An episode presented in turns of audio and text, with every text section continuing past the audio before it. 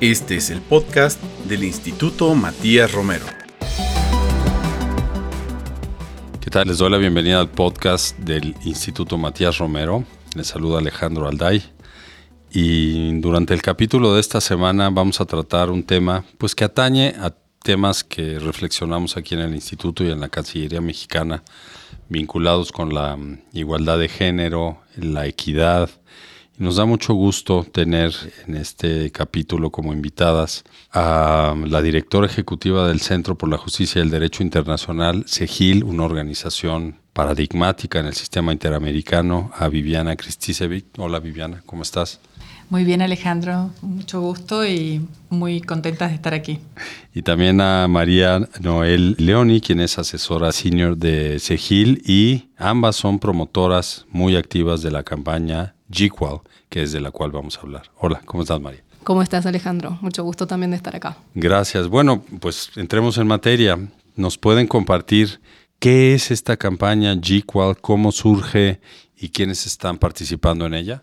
Sí, Alejandro, falta mucho para garantizar la, igualdad de las mujeres y el derecho a, vivir sin discriminación. Y uno de los espacios que nosotras como, como abogadas, como internacionalistas, defensoras de derechos humanos, eh, notamos es el, espacio de la justicia internacional.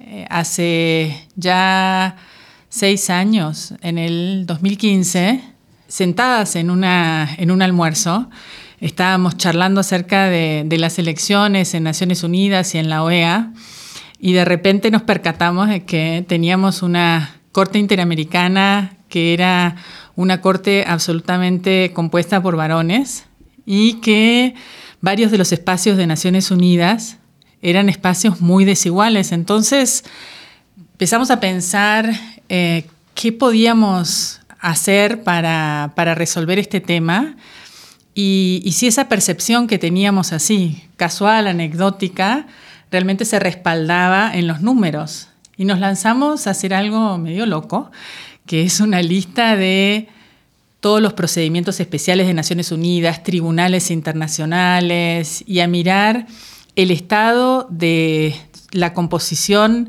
pensada en función de género en ese momento de cada uno de estos órganos. Revisamos casi 90 espacios de Naciones Unidas, de la OEA, de la Unión Africana, espacios en Asia. Eh, y nos dimos cuenta no solo que había unos niveles de subrepresentación de las mujeres que eran muy eh, grandes, que había techos de cristal, sino que sentarnos a esperar que eso cambie no iba a modificar la historia, que, muchos de esos espacios avanzaban y retrocedían y avanzaban y retrocedían, pero parecía haber un techo de cristal como en el, no sé, 32-33% de participación. ¿Y quiénes estábamos ahí alrededor de, la mesa y pensando esto? Eh, la que ahora es la, directora legal de Redress, eh, Alejandra Vicente, la codirectora de la Academia de Derechos Humanos de American University, Claudia Martín, mi, colega y amiga María Noel Leoni, que trabaja en este momento coordinando la campaña GQual, y yo que soy directora de SEGIL. Pues qué importante, ¿no? es decir, las ideas tienen consecuencias, porque hoy en día no solo se, se, hizo un diagnóstico, y ya nos darán un poco más adelante cómo están las cifras, siete años después de aquella reflexión en 2015, sino pues el, impulso que le da también el que se reúnan mujeres muy comprometidas con el tema de los derechos humanos en general, pero en particular con, el, con este aspecto tan importante de la paridad o falta de paridad para que las cosas cambien. ¿Cómo estamos en términos de los efectos que tiene la campaña GQual, María? ¿Qué nos puedes compartir?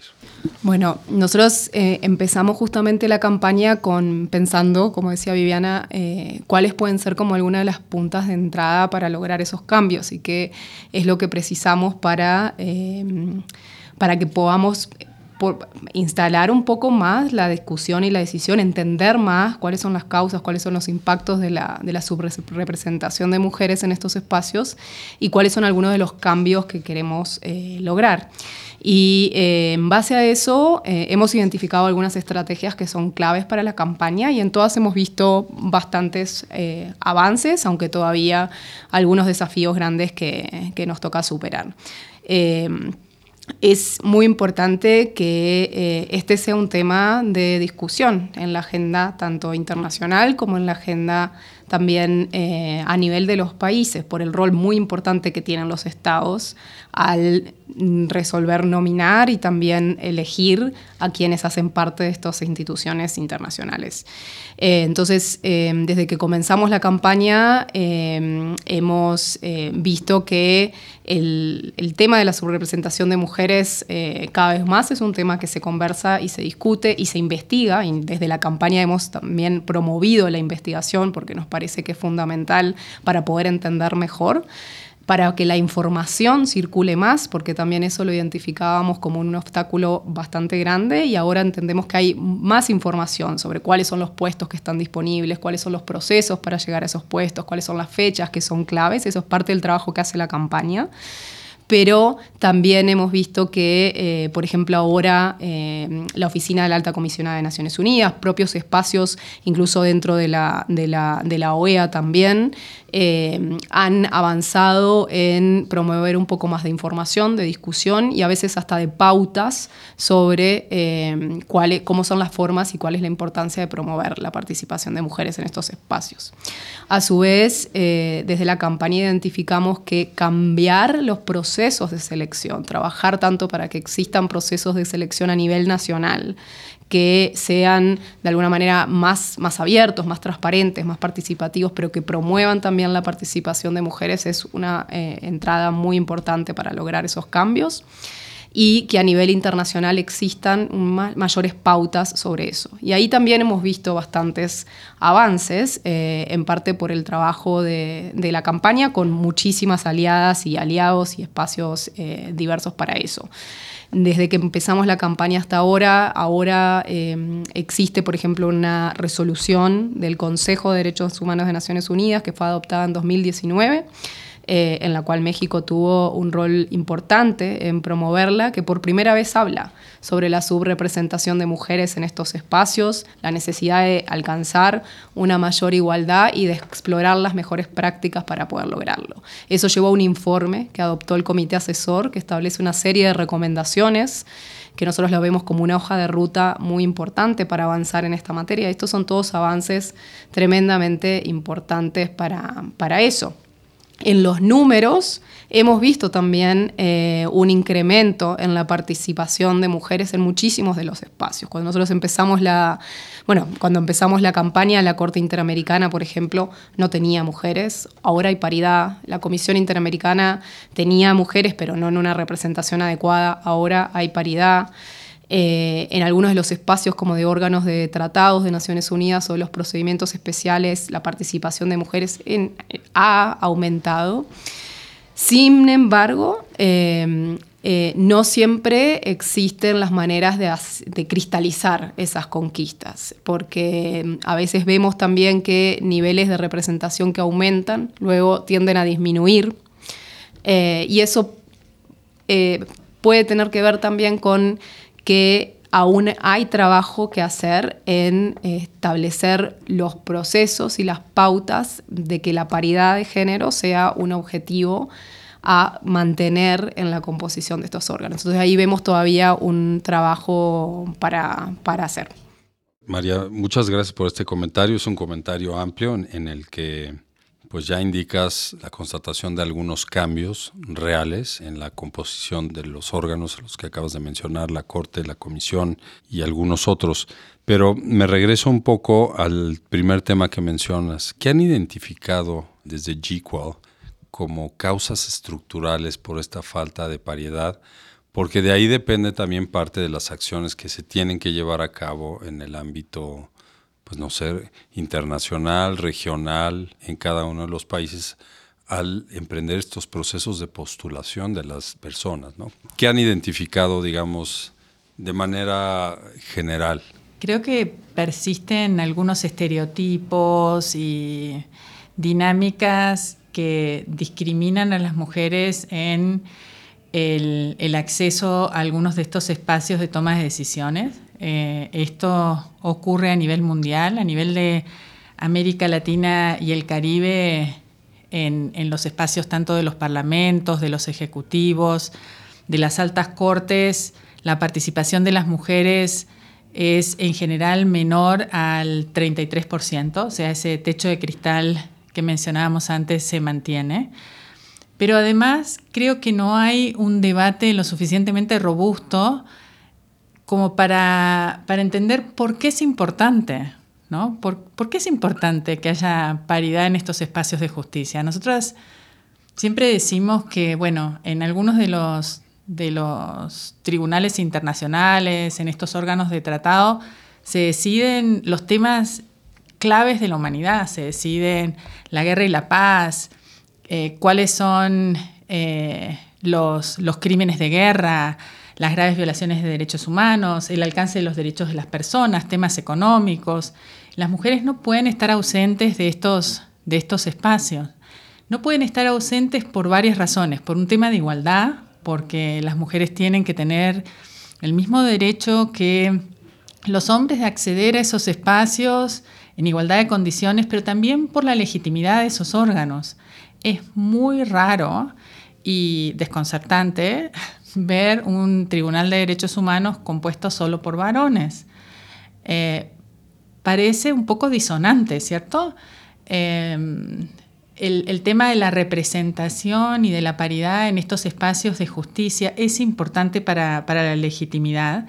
También hay eh, literatura y hay guías en Naciones Unidas, por ejemplo, en, las que se vincula el tema de la igualdad al desarrollo sustentable, a las respuestas para garantizar la paz, como la resolución 1325 de Naciones Unidas. Y hay eh, literatura y debates en los espacios corporativos, en los espacios empresarios, acerca de la importancia de que haya una masa crítica de mujeres en los espacios de toma de decisiones y cómo eso muchas veces cambia las dinámicas de los espacios corporativos y eh, muchas de las juristas que han participado de tribunales internacionales subrayan la importancia de que haya mujeres para que se traigan a la mesa otras perspectivas y otros temas.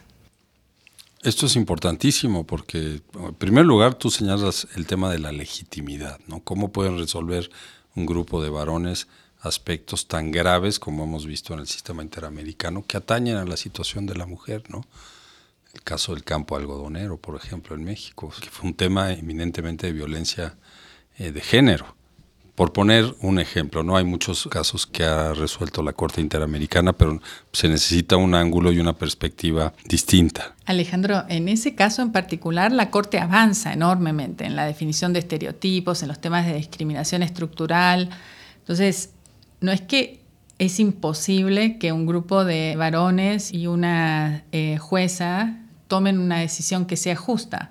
Los sistemas de justicia también tienen litigantes. Muchas de las litigantes en el sistema interamericano hemos sido mujeres que hemos puesto también sobre la mesa algunos de estos argumentos que luego han sido en ocasiones retomados por, por el propio tribunal. Pero es disonante tener decisiones en temas fundamentales de discriminación con espacios que por lo menos en su apariencia no parecen ser espacios que garantizan el acceso de las mujeres y los varones en pie de igualdad. Ahora, una pregunta, María. Tú mencionabas la necesidad de más trabajos de corte académico y yo agregaría más vinculación con sistemas ya establecidos como el de la CEDAW, que emite recomendaciones a los estados. Se mencionó la Agenda 1325 de Naciones Unidas, que ya tiene una cantidad de mandatos muy importantes por cumplir. ¿Cómo interactúa GQual con estas instancias y con la academia para generar esos cambios de los que hablaban al principio? Gracias por la pregunta, porque es eh, medular, de hecho, para el, para el trabajo que hacemos desde la campaña y cómo, cómo hemos como abordado mm, las, estrategias. Nosotras, eh, como decía Viviana, entendemos que, en gran medida esto es un tema de, igualdad y que por lo tanto tiene que ver con los derechos humanos y por lo tanto también las obligaciones que tienen los estados de generar eh, las garantías para, esos derechos. Ahí em, parte de los, de los fundamentos sobre los que construimos la campaña tiene que ver con, con ese enfoque. La, Convención del CEDAW, por ejemplo, tiene un artículo, que es el artículo 8, que particularmente habla sobre la igualdad en la representación internacional. Eh, una de nuestras colegas y, compañera del secretariado, Claudia Martín, ha eh, estudiado qué implica ese artículo, ese derecho en particular y cómo aplica a este tema que nosotros abordamos en la campaña. Y a raíz de ahí hemos desarrollado un trabajo a lo largo de los años junto con el comité de la CEDAW, justamente por el rol que tiene el CEDAW en monitorear la implementación y el cumplimiento de este artículo. Y ahí vemos que hay, hay diversas oportunidades para que el CEDAW pueda avanzar sobre, sobre esto. Te mencioné antes el, el informe y la resolución en la que se trabajó. Ahí hubo eh, un rol del CEDAW también y pensamos que todavía hay, hay oportunidades para hacerlo. Los estados se presentan ante el comité periódicamente, tienen que rendir cuentas sobre sus obligaciones eh, e incluir información sobre la medida en que se cumple con este artículo es una manera para hacerlo. También el grupo de trabajo discriminación contra las mujeres en la ley y la práctica, que es uno de los procedimientos especiales, tiene un rol importante eh, y también ah, hemos trabajado desde la campaña con ellas eh, para poder entender mejor qué implica eh, esa obligación de los estados que le corresponde a los estados poder hacer y a la propia, al propio órgano en, en, particular. Y lo mismo hemos hecho con la Comisión Interamericana y seguimos avanzando con la Comisión Interamericana, buscando que se avance por lo que implica dentro del marco de la Convención Americana y demás. Bien, ahora ustedes mencionaron al principio que esto comenzó a partir de una observación de los tribunales, de la comisión, pero también de los órganos de tratados, de los mecanismos especializados, de las relatorías del sistema interamericano. ¿Cómo estamos hoy en día en los números? Porque han proliferado todos estos mandatos. Me gustaría simplemente como referencia saber así a grandes rasgos cómo estamos en 2022, porque también ciertamente tiene un efecto la campaña GQual y ahora que mencionaba eh, María, el informe que aprobó el Consejo de Derechos Humanos, aprovecho para eh, señalar que lo vamos a publicar junto con este podcast en nuestras redes sociales, el informe íntegro aprobado por el Consejo de Derechos Humanos. Vivian. Voy a, voy a resumirte los números, pero quería contarte que parte de los éxitos de la campaña y de la sostenibilidad de la campaña está basada en ser un paraguas amplio en el que entramos varones y mujeres, entramos diplomáticas, académicas, académicos, gente que trabaja desde sociedad civil, eh, profesionales que, están vinculadas a los distintos temas. Y mm, la difusión y la discusión de algunos de estos temas, en, un inicio la firma de lo que se llamó la declaración GIQUAL para, para lanzar la campaña, nos, construyeron una red maravillosa de aliados y aliadas a las que esperamos que, ustedes se sumen y que sigamos amplificando estas discusiones y, este trabajo. Y acá paso a lo que avanzamos en los números. Cuando lanzamos la campaña en el 2015, los números de mujeres en los puestos que estábamos monitoreando, que eran alrededor de 90 espacios de monitoreo y, tribunales, eran alrededor del 32% eh, de mujeres. En este momento estamos en el 40% de mujeres en, ese, en esos espacios, pero si uno lo mira con una, con una lupa, con una mirada como más granular, una buena parte de las mujeres están incluidas en los espacios que tienen que ver o con representación de mujeres o con espacios de cuidado. Entonces, eh, en CEDAW hay un grupo muy grande de mujeres en, esta, en este comité que trata de los temas de discriminación de la mujer. Y en el grupo de trabajo también hay eh, sobre discriminación de la mujer en la ley y en la práctica, también hay un, un número importante de mujeres y si sacamos algunos de esos espacios eh, y miramos los números Entonces, sin pensar en los espacios de representación, de vuelta bajan los números de mujeres al 35% en la actualidad. En los tribunales internacionales, la participación de las mujeres está en el 31%. Es, es mejor que cuando comenzamos con la campaña, que estábamos en el 17%.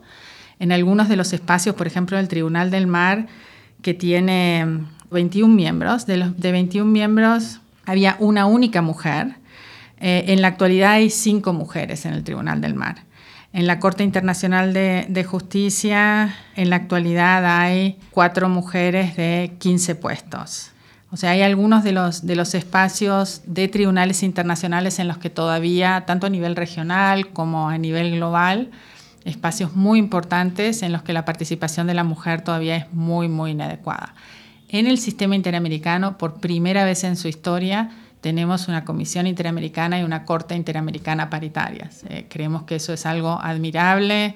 En parte esto se ha generado por las discusiones que ha habido en, nuestra región en, los últimos eh, seis años y nosotros hemos trabajado muchísimo eh, con la campaña en América Latina, en las Américas, para, para avanzar en esa discusión. Entonces, estamos mejor, estamos mucho mejor, pero todavía queda mucho por hacer y es necesario tomar algunas medidas para cristalizar los avances, ¿no? para eh, no, no, tener este peligro de avanzar tres pasos y retroceder dos.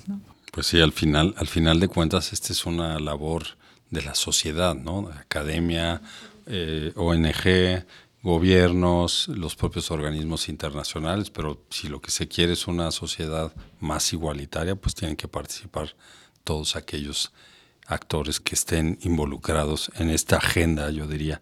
Para nuestra audiencia, eh, les refiero a la, a la, página web de la campaña de GQual, es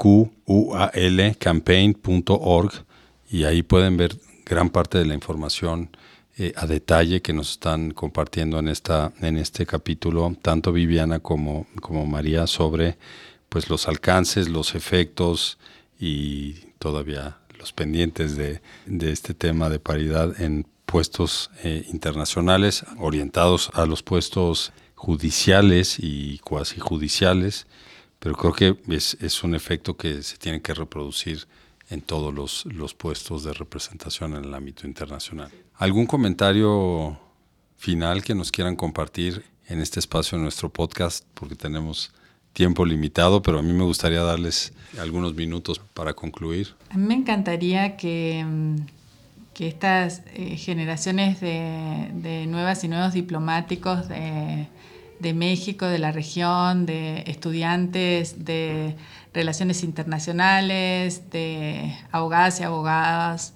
que, que están interesados en el tema de, de la igualdad, de la democracia, de la participación, se involucren en seguir la campaña, en promover discusiones y, decirles que estamos abiertas a, generar espacios y a, tener los debates que sean necesarios para enriquecer las soluciones. La igualdad es un, proceso de construcción cotidiana y nadie tiene una fórmula mágica.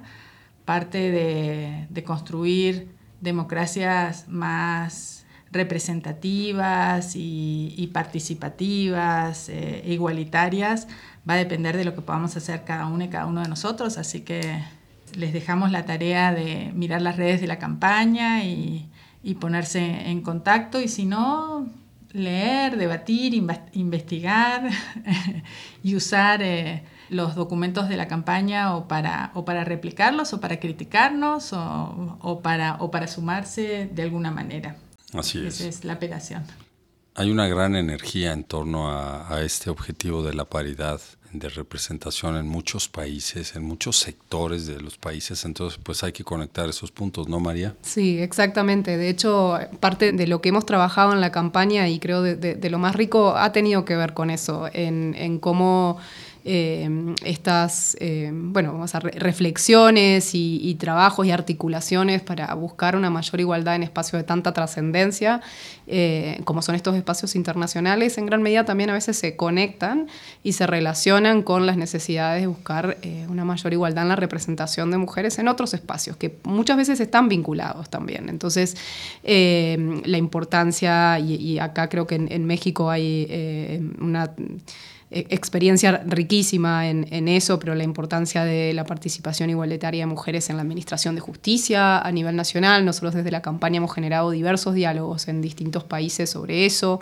Eh, la participación de, mujeres en la, academia, en las universidades, porque también son espacios que en gran medida a veces se, vinculan en los espacios diplomáticos también, eh, y, más allá de eso, entonces eh, sí, hay un objetivo común la posibilidad de cruzar estrategias, de aprender eh, de las distintas eh, iniciativas y, bueno, nada, retomando un poco también lo que decía eh, Viviana, los avances que hemos visto en la campaña en, en parte creo que se deben a haber encontrado muchas personas en distintos espacios que ven en, esto un interés común eh, y eso incluye eh, personas que trabajan desde distintas partes de la institucionalidad estatal, personas que trabajan desde las universidades, la sociedad civil, jueces, juezas, expertos, expertas y, demás y ese es el, el espíritu en el que avanzamos la campaña y bueno, nos alegra muchísimo estar acá poder tener la, la oportunidad de, de, colaborar de, y, bueno, de pensar formas de, avanzar de manera conjunta.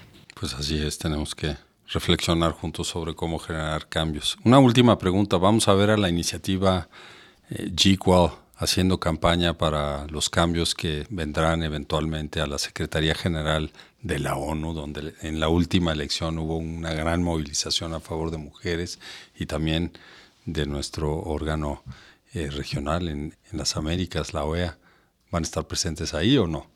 Nosotras hemos sido siempre muy, muy solidarias con esas, con esas luchas y creemos que, es fundamental que, haya una mujer eh, al frente de la ONU y una mujer al frente de la OEA. Y, como decimos para los espacios internacionales de, de, justicia, para que eso ocurra, los estados tienen que nominarla. Así que esperamos que, se siga avanzando en ese sentido y bueno, que las discusiones que estamos teniendo sirvan también para, para hacerse eco y reverberar en, en, esas otras que se dan en el espacio político.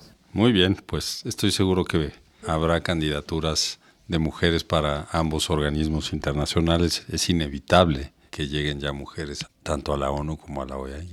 Nosotros con algunos de los temas de, las relatorías de Naciones Unidas en las que nunca ha habido una mujer, hemos hecho unas campañas dirigidas para, asegurar que se quiebre esa, esa inercia. Entre otras con la relatoría de tortura que se elige este julio del 2022 que inició en los años 80 y todavía no ha tenido nunca una mujer a la cabeza. Ha tenido destacados relatores, pero jamás una mujer. Así que esperamos también como parte de la campaña que, que se quiebre ese techo de cristal. Muy bien, pues muchísimo éxito. Desde el instituto acompañaremos los esfuerzos que podamos hacer, como la difusión, la reflexión publicaciones especializadas, entonces cuenten con nosotros. Y bueno, pues con ello cerramos este capítulo de nuestro podcast. No antes, sin agradecer nuevamente a nuestras invitadas, Viviana Cristicevis y María Noel Leoni, quienes son las cabezas de esta campaña. Muchas gracias por estar aquí. Muchísimas gracias, gracias. a ti. Y bien, pues con esto cerramos nuestro podcast de esta semana y nos escuchamos la próxima. Hasta pronto. Puedes consultar el resto de los podcasts y MR en Spotify, Apple Podcast y SoundCloud, así como en el sitio web del Instituto Matías Romero. Este podcast es una producción de la Dirección de Difusión del Instituto Matías Romero.